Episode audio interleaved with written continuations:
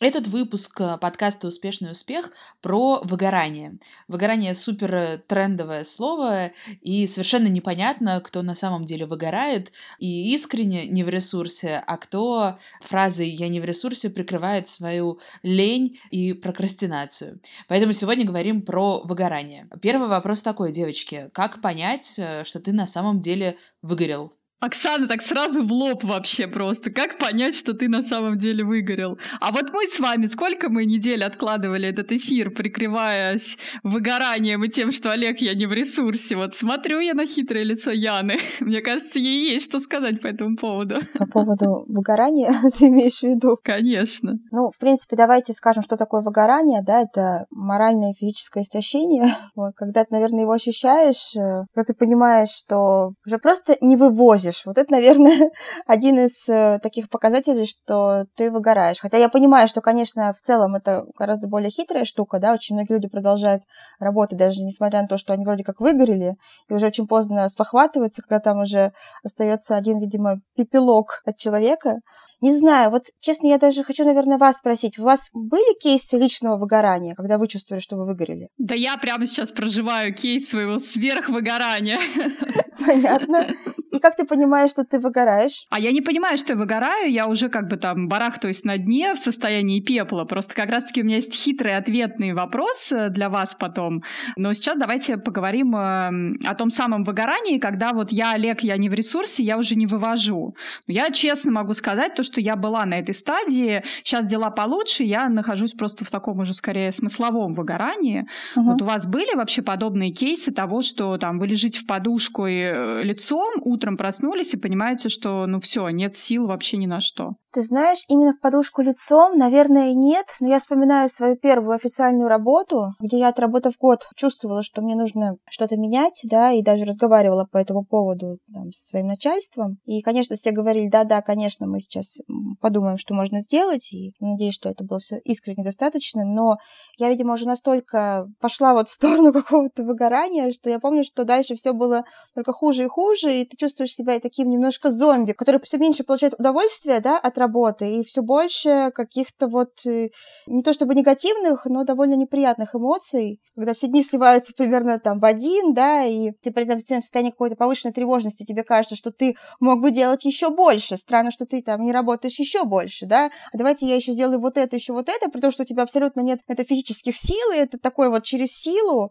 Вот мне кажется, вот это, наверное, мое было ближайшее состояние к выгоранию за всю мою рабочую вот биографию. Ян, а как ты думаешь, у тебя это состояние состояние было от перегрузки, от отсутствия развития или от отсутствия обратной связи и безразличия? Ты знаешь, наверное, вот из этих трех вариантов я бы перегрузки поставила на третью ступень, на третье место.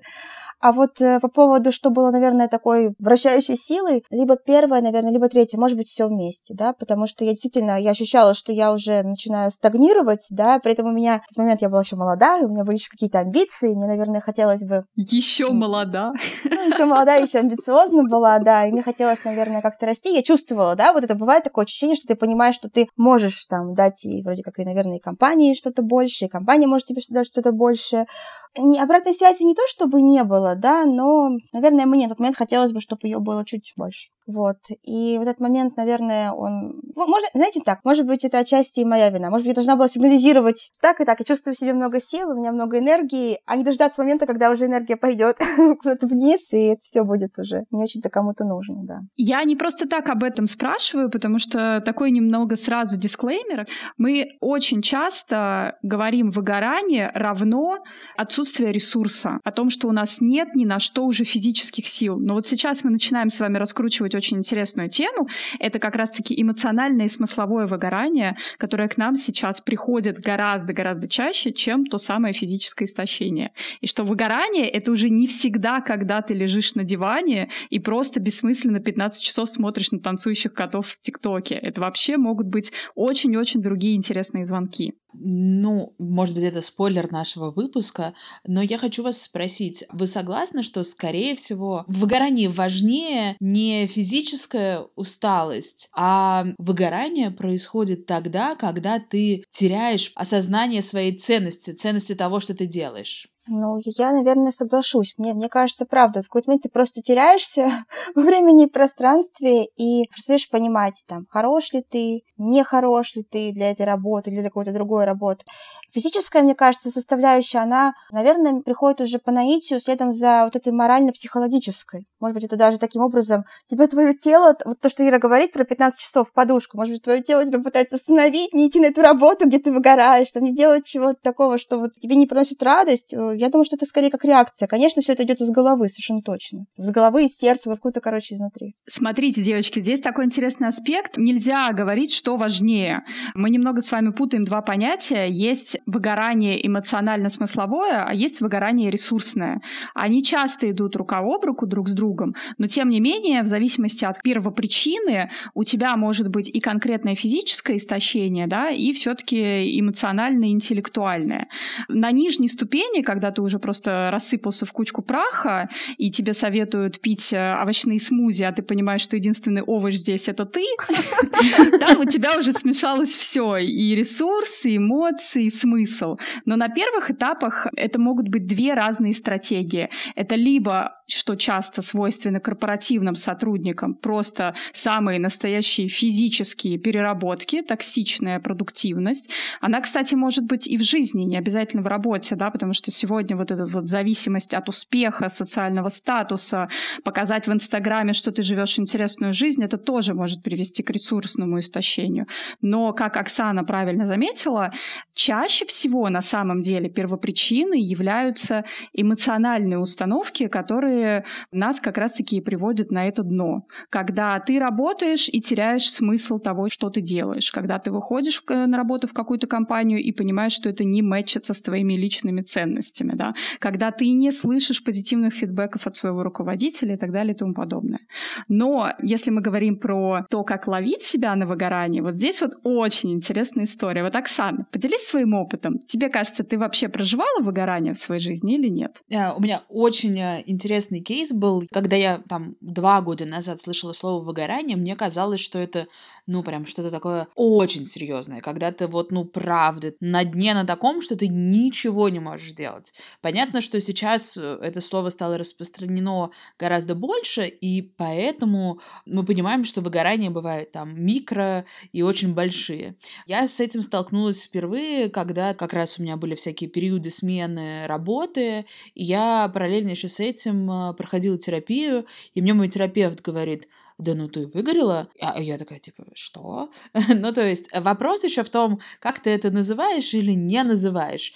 Как бы по каким она критериям это обозначила, я не знаю. Я думаю, что у меня тогда меньше было вопросов как раз к физическому состоянию, больше, наверное, к эмоциональному и к тому, что это очень смешно было, потому что я сначала думала, что я в таком состоянии из-за того, что я ушла с одной работы, еще не вышла на другую. У меня были огромные огромные надежды на новое место работы. Я была уверена, что я снова буду такая бодренькая, как всегда, и все хотеть делать. И я выхожу на новую работу, и то же самое. Ровно то же самое. Я не понимаю, что происходит, и не понимаю, зачем я это делаю. И я такая, так, окей, это зависит не от места, где я работаю и наличия работы. Это тоже про смыслы. И, скорее всего, кстати, там были какие-то очень твои внутренние смыслы, потому что часто, знаете, когда нужно взять паузу, и ты уже обнаружил себя в каком-то выгоревшем состоянии, здесь такая интересная история происходит. Ты должен вот эту свою лестницу, которую ты должен заново отстроить, приставить к нужному окну. И вот чтобы ее приставить к нужному окну, на это нужно время. И это не всегда про то, что давайте мы тут помедитируем, погуляем в лесу, да, и поделаем еще какие-то полезные практики практики. Это, скорее всего, время на то, чтобы разобраться в себе и узнать себя получше. Я читала в статье одного из специалистов в сервисе наставников как раз про выгорание есть четыре стадии. И для меня было огромным удивлением увидеть, какую стадию они называют первой. Это то, что, я уверена, никто из нас, вас, никто вообще никогда не считывает это как возможную стадию выгорания. Она называется идеализм и чрезмерность. Это когда вы с энтузиазмом беретесь за все задачи, берете себе еще другие задачи, думаете постоянно про работу и хотите все это делать. При этом у этого состояния тоже есть, как бы, одно из них может привести к выгоранию, а другое нет. Как отличить? Если ты с энтузиазмом берешься за все задачи, берешь гораздо больше, чем все остальные, проявляешь инициативу, и при этом продолжаешь жить свою нормальную личную жизнь, то есть у тебя нормальный баланс между работой и жизнью, ты приходишь после работы домой и проводишь время так, как ты обычно его проводишь, у тебя есть, в принципе, на это время и силы, то все окей, ты просто с энтузиазмом, и тебе нравятся твои задачи. Но если ты начинаешь меньше спать, если ты понимаешь, что у тебя нет времени на своих близких, на свои увлечения и на что-либо еще, на себя самого, в конце концов, то вот это такая чрезмерность, которая попадает на все твои личные сферы уже, да, и отнимает у тебя время, она как раз считается одной из первых стадий выгорания. Да, Оксана заспойлерила как раз-таки. Моя идея была в том, почему я вас так активно спрашивала, как вы нашли себя в какой момент э, в выгорании. И хотела как раз-таки по вас подвести к тому, что на самом деле чрезмерная показательная продуктивность, которую я люблю называть медовый месяц, это и есть та самая первая стадия выгорания. И Оксана очень правильно определила, что если у вас начинают вылезать токсичные установки, сон для слабаков, вы показываете в сторис, как вы браво и классно на рабо- и выходите с работы в 23.30, пока там все пьют, значит, мартини в пятницу, и вот эти вот все истории,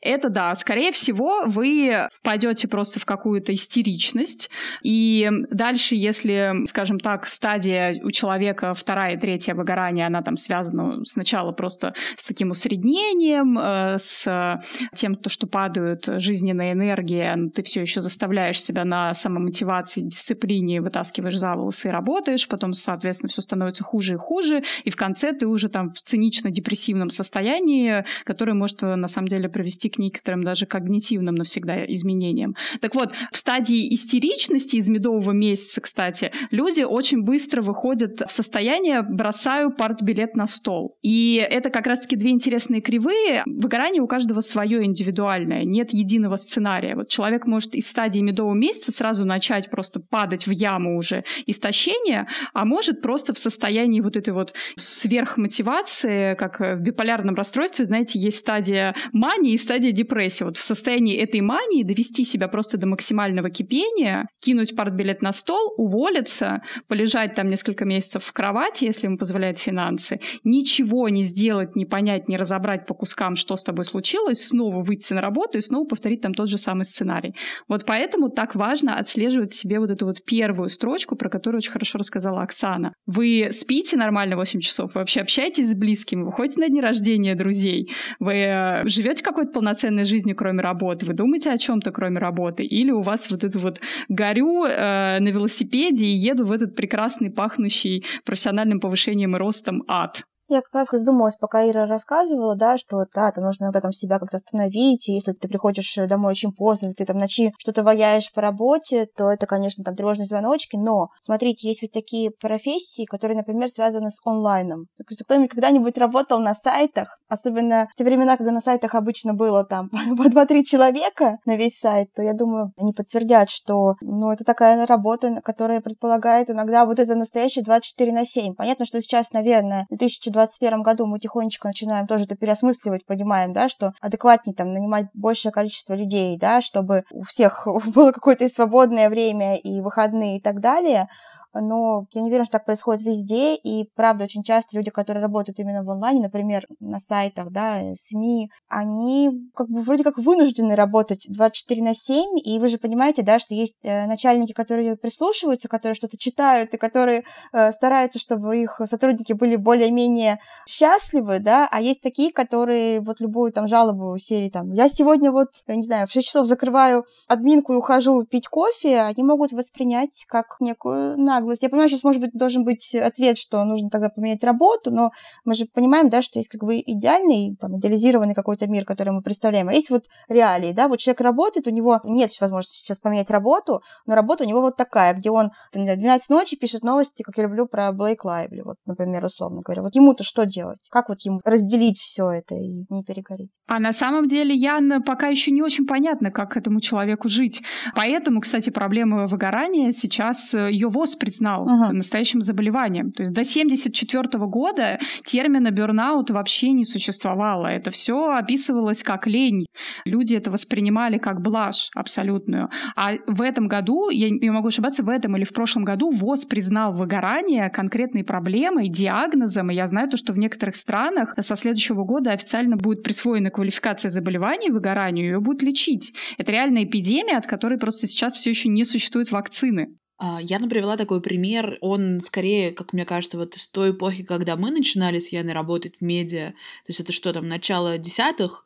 Мне кажется, сейчас из всех креативных профессий, связанных с контентом, должности ближе всего расположены к постоянному риску выгорания. Это то, что я слышу на собеседованиях, когда нанимаю людей. Это СММщики. СММщики реально, потому что у них какой-то бесконечный спектр работы. Тут тебе на комментарии отвечают, отвечать, тут тебе уметь снять, смонтировать видео, здесь уметь написать текст, здесь запустить рекламу, а в многих маленьких компаниях SMM отвечает еще за пиар, инфлюенсер-маркетинг и еще кучу всего, и я прям реально помню кейс девушки, которая начинала карьеру стажеркой у нас в редакции, потом ушла в российский бренд, там вот она делала как раз SMM, пиар и еще кучу всего, я ее переманила оттуда в другую компанию на SMM, она проработала работала меньше, чем неделю, и со словами «Оксан, я не могу больше делать SMM, это слишком трудозатратно», ушла и занимается теперь фотографией, насколько я знаю. А, кстати, тоже это классный пример, э, Оксана рассказала, потому что изначально в 70-х э, годах, когда начали впервые исследовать термин выгорание, главенствовала идея того, что выгоранию подвержены люди, которые работают в очень эмпатичных сферах. Врачи, учителя, психологи. Тоже тогда еще не было таких сверхпереработок, мир жил гораздо медленнее. Понимаете, да, что э, переработки — это не всегда физическое выгорание. Люди, которые берут на себя слишком слишком много чужих проблем. Пожарные, которые увидели какие-то трагические там, да, обстоятельства. И... Психологи. Да, да, да, да, да. А сегодня, действительно, в 2021 году выгоранию подвержены в основном люди, которые вынуждены постоянно находиться в коммуникации, постоянно находиться на связи и постоянно перегружать свой мозг, свое сознание бесконечным потоком информации. Я такую вещь э, нашла интересную про выгорание, что под выгоранием очень часто подразумеваются абсолютно разные штуки. И эти разные штуки — это разные симптомы выгорания. И так же, как мы начали говорить, да, у кого-то это эмоциональное, у кого-то физическое, да, это может быть просто пониженная работоспособность, это может быть какая-то потеря мотивации, это может быть депрессия, тревога за результат, что угодно. То есть симптомы этого выгорания, они бывают абсолютно разными. И это как, знаете, ну вот представьте, что выгорание — это вершина горы. К ней можно прийти разными тропинками. И почему советуют не общаться на тему выгорания не со специалистами? Потому что у всех эти тропинки разные. Мы можем, не знаю, с вами, девочки, втроем это проговорить. Э, все скажут, что у всех было выгорание. Сейчас друг другу начнем что-то советовать. А окажется, что у нас у всех разные симптомы и разные причины. И тем способом, который помог одной из нас, нельзя помочь другой, например. Поэтому все больше я вижу рекомендации обращаться к какой-то профессиональной помощи. Я знаю, что есть э, некоторые тесты, которые помогают тебе понять уровень твоего выгорания. Я знаю, что есть один платный за 15 долларов, есть э, бесплатный Mind Tools э, тест, где ты можешь пройти и понять как бы все вот эти стадии, на самом деле, насколько ты устал, насколько ты не веришь в то, что ты делаешь, делаешь, и вообще, насколько ты, в принципе, что-то еще способен делать. В общем, все их э, невероятно советуют. Мне кажется, это важно проговорить, чтобы никто сам себе диагнозы не ставил и не особо пытался найти ответ на свой вопрос в рекомендациях просто знакомых. А я с тобой супер не соглашусь, Оксан, вообще от слова совсем. Самодиагностика, саморефлексия, выгорание — это очень хорошая история. Это раз. Два, да, у каждого своя история выгорания, у каждого свои причины, но тем не менее общая симптоматика, она единая единое. Например, если мы говорим про смысловое выгорание, то, скажем так, вы можете находиться в таком состоянии. На работу совершенно неохота идти. Истерика просто вечером э, в воскресенье от мысли того, что нужно открыть ноутбук завтра. Заставляйте себя брать за рабочие задачи только через силу и выезжайте на самодисциплине. При этом, как только закрывается крышка ноутбука, у вас начинаются просто хобби, друзья, спорт, любая движуха, поход в горы, энергии хоть отбавляй. Это реально единый сценарий практически для любого кейса смыслового выгорания. Но при этом, если мы говорим о ресурсном выгорании, то вы, правда, чувствуете, что у вас нет ни на что сил, вы сильно перерабатываете, у вас повсюду хаос, вы ничего не можете вообще взять под собственный контроль. Источник вашего раздражения не имеет конкретных маяков. Вы не можете сказать, что точно по буллетам вас бесит. Вы говорите, все пидорасы, я Д'Артаньян один, простите, понимаете?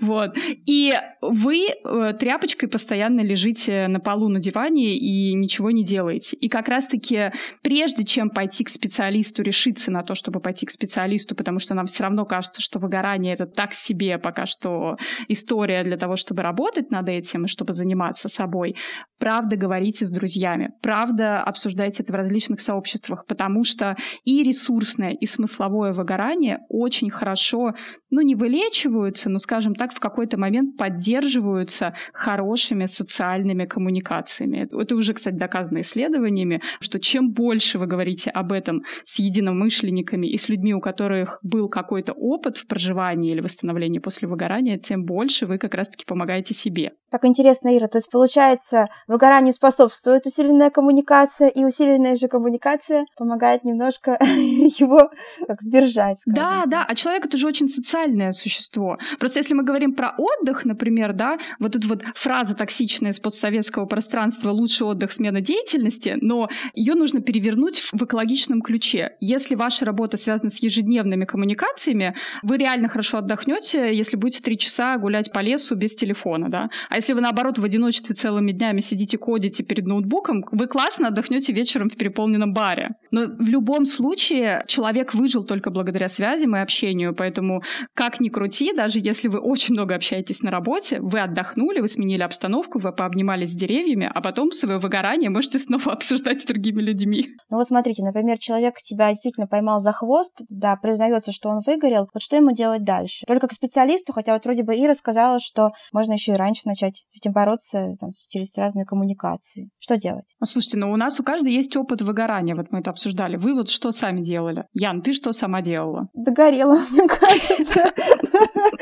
Потом, как, как птица Феникс из пепла возрождалась. Ну, я не знаю, это на самом деле шутка. Ну, честно, я думаю, что со мной случилось. Ну, во-первых, мы же помним по второму выпуску нашего подкаста, что со мной в итоге случилось увольнение. И после этого э, у меня уже вообще началась, хочу сказать, другая жизнь. Ну, правда, немножко так, потому что волей-неволей сфера деятельности даже, наверное, не менялась, а именно формат, да, работы поменялся, потому что я какое-то время потом была фрилансером, да, и все-таки это немножко другая история. Ты, конечно, жутко тревожный в любом случае, но хотя бы по-другому немножко работаешь. Я не знаю, я считаю, что когда вот я тогда выгорела на своей первой работе, это на меня такой наложил отпечаток, что я себе уже больше ни на одной другой работе не позволяла именно выгорать, потому что я уже понимала, что так я больше не хочу, чтобы со мной происходило. Тем более, что, знаете, как говорится, все равно никто не, не оценит. то есть ты можешь там перегореть 10 раз, но правда такая, что, мне кажется, особенно в то время, когда, допустим, Оксана правильно сказала, когда мы начали работать, это были 2010-е, начало середина, мне кажется, проще было выгоревшего человека ну, заменить на другого, чем как-то пытаться разобраться. Не было такой цели. Сейчас все, слава богу, осознанные такие, погруженные. Все хотят вот все знать, всем помочь. А... И то, наверное, не, не везде. Это я так, может быть, идеализирую. А тогда, мне кажется, вообще не было ни у кого такой задачи. То есть там была, знаете, как одна история, условно говоря. Человек там перестал с чем-то справляться, ну и, наверное, можно с ним прощаться. Это я так, по крайней мере, для себя это все суммирую. Я не знаю, Ира, мне кажется, я вот правда, вот я пошутила вроде бы, что я, я догорела, а это, я думаю, довольно справедливо. Я правда просто вот, вот выгорела до конца и поняла, что no way. То есть я раньше была таким прям супер пионером до этого выгорания, да, потому что я, в принципе, такой человек. Я всегда училась очень хорошо, везде, и мне всегда все так довольно несложно давалось. Я вот была из тех людей, которые, знаете, там не будет спать, но он как бы сделает, напишет текст, сдаст его вот так вот. Это было вот, когда именно я вот училась в университете, а после вот этой всей истории я уже поняла, что ну так нельзя даже к этому относиться, потому что, опять же, это путь в никуда, это путь вот э, к неврозам, к тревогам повышенным, и как бы мне и так хватает, знаете, тревог. Сейчас, конечно, хочется мне поговорить про архетипы сотрудников, но я просто скажу про три главные критерии. Если узнаете себя здесь, все, смело себя ловите за руку, вы, скорее всего, уже на пути выгорания. Синдром отличника, синдром супер строгого критика, перфекциониста к себе и синдром жертвы-спасателя, да, соответственно, отличник, который все всегда должен сделать лучше всех, никто кроме меня, хочешь сделать идеально, сделай сам, а синдром жесткой самокритики и, соответственно, перфекциониста — это человек, который будет долго прокрастинировать, тянуть кота за хвост, Ой, чтобы задача была идеальной и так далее и тому подобное, да, и тоже, кстати, очень сильно выгорает. Ну и, соответственно, жертва-спасатель — это тоже прекрасная такая затея. На амбразуру грудью, а потом, значит, вы все сучары виноваты, что я тут перерабатывала, а вы меня не оценили. Вот если вы в одном из этих сценариев, скорее всего, вы где-то уже на одной из ступенечки выгорания находитесь. А если ты по жизни в этом сценарии?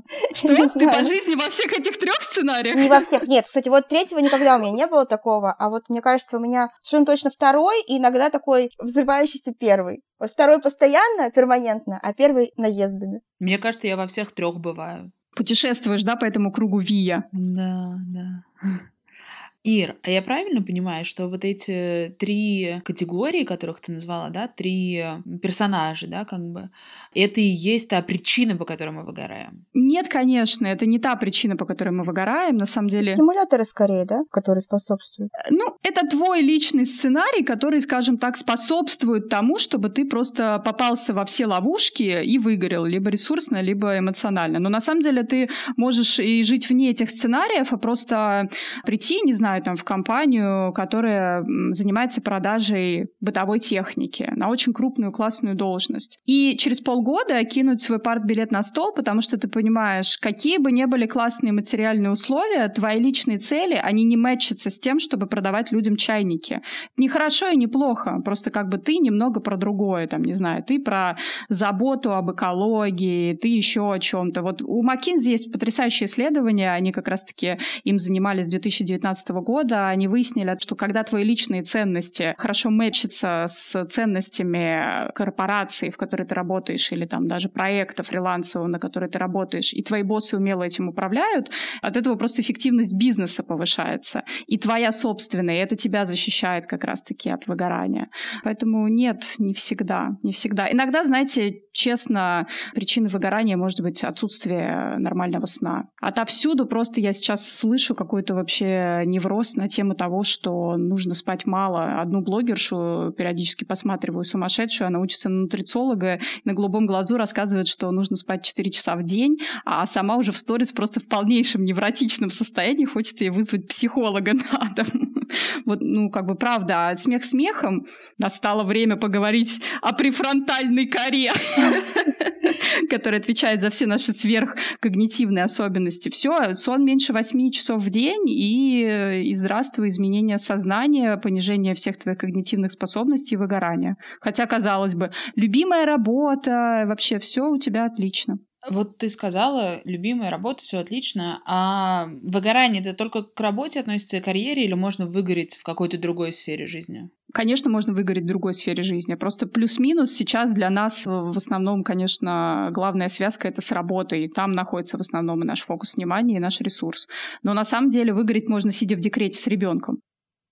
Так все удивились. Из-за потери смысла? Ну, конечно. У тебя меняются все паттерны вообще твоего привычного мира. У тебя меняется весь твой режим реально физиологический дня. Ты не спишь, ты не занимаешься привычным делом, ты не саморазвиваешься, например, да. Мама в декрете, все часто жалуются на то, что там все твои силы уходят на ребенка, на мужа, на себя ничего не остается, и ты там даже книжку не можешь почитать, потому что засыпаешь. Кстати, отсутствие самореализации, саморазвития развития тоже часто приводит к эмоциональному выгоранию. Очень, конечно, интересно, потому что если мы говорим, что выгорание это не только про работу, а, например, еще про состояние, когда ты в декрете, да, то мне кажется, это, конечно, не столько уже выгорание, а какое-то потеря смысла жизни практически. Как будто это где-то близко ходит. А выгорание очень близко ходит с депрессией, между прочим. Выгорание гораздо ближе к депрессии, потеря смысла жизни — это все таки уже термин ближе к депрессии, чем нежели выгорание, пейринг, усталость. Усталость — это такая рутинная история, которая очень легко там восстанавливает твои силы путем восьмичасового обычного сна. А выгорание потеря вкуса, жизни, интересов и так далее, это да. Давайте тогда вернемся, раз мы понимаем, что выгорание, оно может быть таким масштабным и не только к работе относиться, и это гораздо ближе к депрессии, чем к усталости. Мне кажется, все-таки важнее проговорить, что с этим делать. И на самом-то деле то, что Яна рассказывает, мне кажется, здесь действительно рабочий метод — это сменить что-то. Ну, то есть, во-первых, приостановиться, сделать небольшую паузу и перестать делать то, что ты делал до этого в таком же темпе. И второе — это сменить контекст. И понятно, что многим на самом самом деле помогает уехать в другое место, хотя тоже не всем, кто-то уезжая в другое место, все равно весь головой погружен в свои заботы и проблемы там на работе, и вопросы, зачем все это, его не покидают. Но я вот про себя заметила, что мне помогает не только смена картинки, но и смена деятельности. И этому, например, очень способствует переход э, там на фриланс, когда ты можешь делать много разных проектов. Вот в этом ты делаешь контент, здесь ты, ну, на, на моем примере, не знаю, зовешь гостей на мероприятие, вот здесь ты читаешь лекции, а здесь, э, не знаю, ведешь телеграм. И когда у тебя много разных видов деятельности, это ведь тоже по факту смена контекста. Не обязательно менять э, картинку и куда-то уезжать, Хотя, честно говоря, это тоже отлично работает. Можно просто разбавить свои виды деятельности чем-то еще. Да слушайте, на самом деле все работает. Э, бокал вина работает, э, выпитый лежа в горячей ванне. Ну, мне кажется, да, Оксана просто привела пример на себе. Я вот хочу прокомментировать, что мне кажется, Оксана просто, да, когда ты на фрилансе, и ты можешь выбирать себе разные проекты, скорее всего, ты выбираешь то, что Ира говорила, то, что так или иначе мэчится с твоими вот личными интересами, ценностями. И мне кажется, здесь вот риски вот этого выгорания, вот именно в такой как бы расстановке сил, они немножко снижаются, да, потому что, ну, мы все знаем, что такое штатная работа, ты очень много делаешь того, что ты на самом деле не хочешь делать, и грустишь из-за этого, и мягко говоря, да, а тут как бы, когда ты оказываешься волен выбирать, там, это я хочу писать, я соглашаюсь, это не хочу, я не соглашаюсь, это я делаю, не конечно, мне кажется, ты как-то себя чувствуешь бодрее, энергичнее, ты как будто бы контролируешь как минимум свою рабочую жизнь. То есть не кто-то другой тебе прям все время говорит, что тебе делать, там, знаешь, тут своим мнением сначала там дорасти до главного редактора, а потом будешь решать, да, а вот именно все таки ты сам выбираешь, что тоже, мне кажется, очень много. Как, именно контроль какой-то, он дает тебе какой-то плюсик в этой ситуации. Это сто процентов так, и э, умение выстроить личные границы, умение говорить «нет» и снизить требования самому к себе, потому что выгореть можно не только работая на большую корпорацию. Выгореть можно от идеи, что я должна быть идеальной мамой и женой, которая встает в 6 утра, готовит всем завтрак, да, и потом встречает всех вечером, обстирывает и что-то там еще делает. Выиграть можно от идеи, что я там должна быть какой-то там, не знаю, дочерью, успешным э, человеком, должна там что-то заработать, показать или еще что-то. Это не всегда тоже связано непосредственно с работой вот э, по трудовой книжке, условно говоря. И в выгорании, как бы ни складывались обстоятельства вокруг, токсичный злобный начальник, страшная корпорация, установки этого ВУКа мира, и так далее и тому подобное, виноваты мы сами. Потому что выгорание, знаете, если вот сравнить себя с резиночкой, вот можно себя тянуть, тянуть, тянуть, и в какой-то момент обратно в исходное положение втягиваться. А можно себя тянуть до такого состояния, что ты порвался. И вот я могу сказать, то, что из состояния порвался себя собирать гораздо-гораздо тяжелее и болезненнее, нежели чем из состояния так. Сегодня мы уже снизили к себе все требования и делаем то, что нам помогает. Не знаю, там, общаемся с друзьями, тупим, пьем алкоголь, не виним себя за то, что мы сорвали дедлайны, а просто заранее предупредили заказчиков, что, слушайте, я в этот срок работу не сдам, не знаю, переговорили с начальством, не надо доводить себя до увольнения и говорить то, что теперь я могу себя спасти только через увольнение. Очень часто, кстати, выгорание можно в современных корпорациях прожить без увольнения. Сегодня там никто не заточен на то, чтобы тебя как отработанный материал выкинуть на улицу. Вот. Просто, правда, больше забот о себе и меньше токсичности и требований. Меня знаешь, что очень встревожило? Вот мы говорим, что суть-то в чем? В том, чтобы перестать очень строго относиться к себе и как бы немножко заткнуть своего внутреннего критика, да, но вам не кажется, что, ну, наш подкаст называется «Успешный успех», и как будто бы, чтобы быть успешным, как раз-таки нужно быть сильно строже к себе, чем все остальные. Ну, мне кажется, мы так выросли, мы выросли в парадигме, что для того, чтобы быть успешной, нужно стараться сильнее, завышать себе планку и не относиться к себе как, ну, я просто сейчас возьму и сделаю, а типа я сделаю очень-очень... Лучше всех. Лучше всех по-особенному. И как будто бы получается, что если мы идем к успеху, мы не можем пройти к нему без выгорания. Ну вот Оксана сказала, вот я, мне кажется, жертва этой парадигмы, да, что вот нужно быть таким перфекционистом, вот просто там абсолютно сто процентов. И я вот часто разговариваю с умными людьми, как хочется мне сказать, которые все время, естественно, советуют как-то учиться с этим бороться, да, отпускать, ну, как бы такой самый простой да, момент, что если хочешь там, к чему-то прийти, нужно позволить там, себе ошибаться где-то. И я это все отлично понимаю на уровне теории. Я сама могу кому хотите рассказать, как одолеть вот этот вот синдром перфекциониста но это настолько тяжело инкорпорировать в свою жизнь, когда ты уже привык, простите, там за десятки лет быть таким вот именно перфекционистом, это просто очень тяжело. И я, мне кажется, вот только сейчас, там, 30 лет, я как-то пытаюсь с этим вот уже реально бороться, потому что я понимаю, что это тоже путь в никуда, да, что я вот, я считаю, что нужно сделать либо очень хорошо, либо вообще никак. Какие-то там другие есть тоже там завышенные к себе требования. И причем это даже не мэчится, Оксана, ты говоришь там с успехом. Вот мы же, в принципе, обсуждали в первом нашем выпуске, что я же сказала, что я вообще не считаю, что быть успешным это прям очень важно но вот это даже как какое-то внутреннее твое состояние. То есть я не стремлюсь к успеху вот в этом смысле, но я понимаю, что я, если я что-то беру сделать, я должна сделать идеально. То есть я не имею права на ошибку. И вот это, конечно, супер токсичная установка, естественно, так жить нельзя. И я понимаю все способы с этим бороться, но я не знаю, как, насколько это можно все применять и побороть. И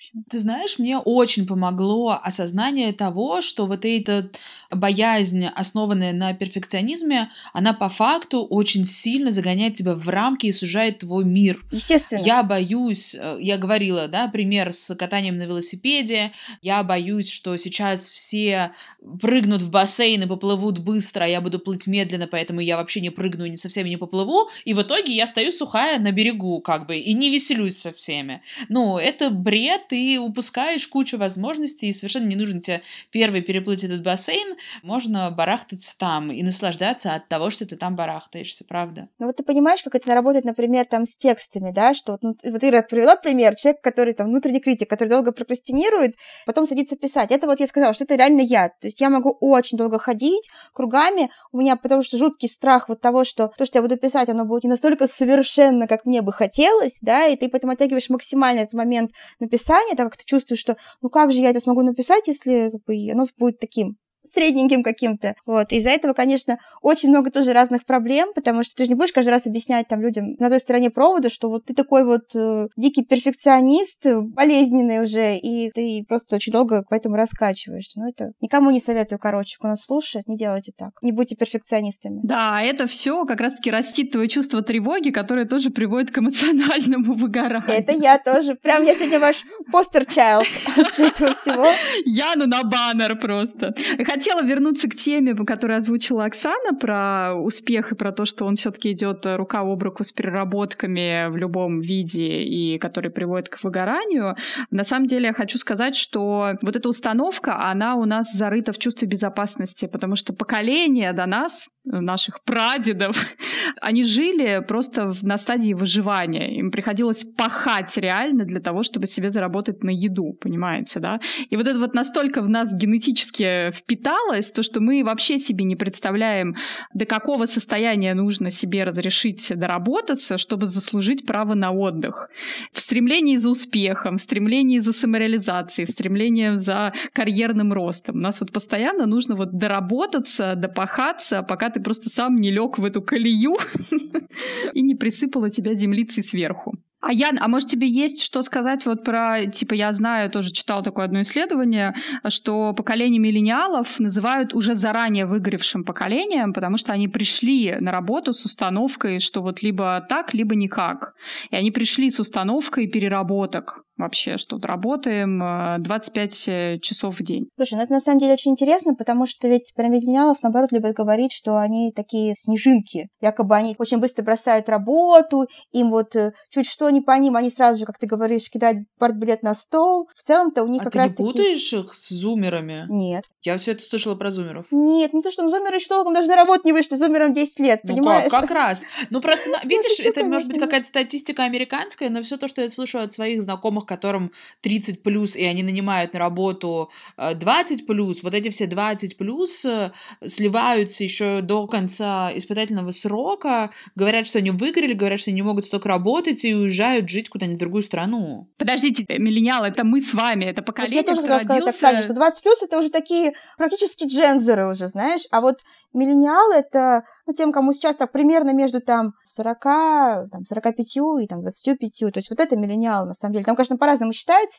там, в зависимости от года, да. Ну, так и кто из 35-летних часто меняет работы? Никто. Я тебе говорю, Оксана, про вот этот вот, назовем это, поп-культурным образом, который сформировался вокруг миллениалов. Если посмотришь какой-нибудь сериал или фильм, там очень часто именно так показывают миллениалов, что они вот такие вот, там, фигура здесь, фигура там, вроде бы, в то же время, там, чуть что не по ним, они сразу же уходят, да, и у них, знаешь, как бывает претензия взрослого поколения, что, конечно, вы хотите заниматься только тем, что вам нравится, ну, как бы, чтобы кажется, что это нормальным, но почему-то не кажется нормальным старшим поколением. Кажется, что вот мы вот раньше там шли работать и работали, потому что надо работать, да, там по 25 лет, по 30 лет, по 40 лет на одном и том же месте, вот потому что так были воспитаны. А мы, мол, такие нежные, что нам чуть что... А, боже, у меня есть на эту тему интересный пример. Я помню, какое-то время назад, по-моему, Закат в Инстаграме писал такой пост про то, что, опять же, миллениалы, что раньше, значит, была проблема с тем, что люди старались работать на одном месте там по 10, по 15 лет, чтобы не портить свое резюме. А теперь, соответственно, люди легко уходят там после года, двух лет, трех лет на одной работе.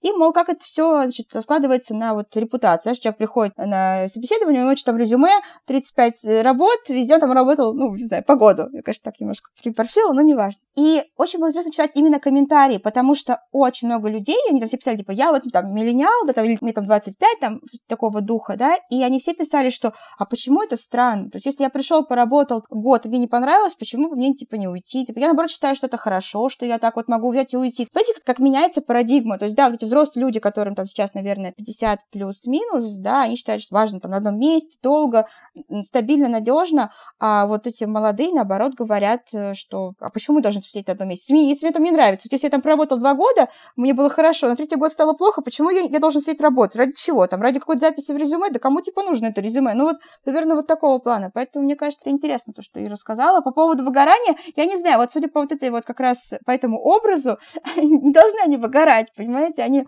так быстро перемещаются в пространстве, что должны не успевать. Нет, ну, конечно, это шутки все прибаутки, понятно, что там есть разные подходы, разные люди, и, конечно, есть те, кто там тоже знаете, вот мне кажется, из-за чего миллениалы могут выгорать очень активно, почему такое супер выгоревшее поколение, это то, что как раз вот Ира немножко подсветила, что очень могут быть сильно заточены на успех. То есть вот есть это ощущение, что ты должен прийти, да, и стать обязательно на этой работе супер успешным, должен там сделать карьеру за три года. И вот это, наверное, очень сильно подстегивает это выгорание в итоге, когда ты все время вот в этом состоянии, что я там какой-то ползу просто по отвесной какой-то скале куда-то наверх. Ну, конечно, очень, наверное, сложно в этом не выгореть и не разочароваться в итоге потом и, и не стать э, бариста или или смешивателем смузи, я считаю, что, кстати, абсолютно нормально, да, если ты там гораздо счастливее, чем на своей супер-супер-супер типа крутой корпоративной работе, то, значит, так тому и быть. Я, кстати, недавно читала исследование на тему то, как люди себя определяют счастливыми и успешными. И вот самое интересное, что чем амбициознее цели у человека в жизни, он и в космос слетал, я не знаю, новую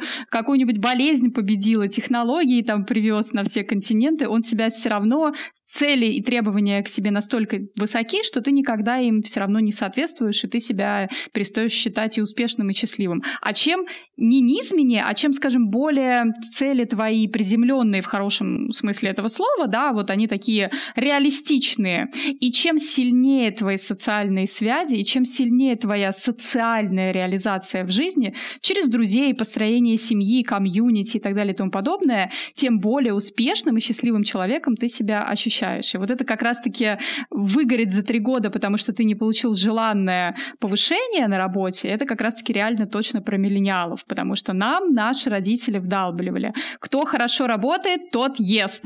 Понимаете? Не все всегда в жизни так получается. Хочется подытожить, да, что несмотря на то, что симптомы у всех разные, выгорание бывает, выгорание бывает большое, маленькое, по работе и не по работе, важно понимать, что с ним сделать, когда ты его уже зафиксировал в себе. И, насколько я поняла, нужно действительно менять контекст, менять картинку, давать себе паузу, ну и глобально, в принципе, э, не так много от себя требовать. Я просто тебя поправлю, Оксан, не надо говорить большое, маленькое выгорание. Выгорание любое достойно твоего внимания. А то сейчас какие-нибудь нас э, сверхэффективные слушатели послушают и говорят, ой, у меня маленькое выгорание еще пока. Да, да, еще, еще куда тлеть. Да, да, не надо здесь э, обесценивать любое выгорание, конечно, так себе идея.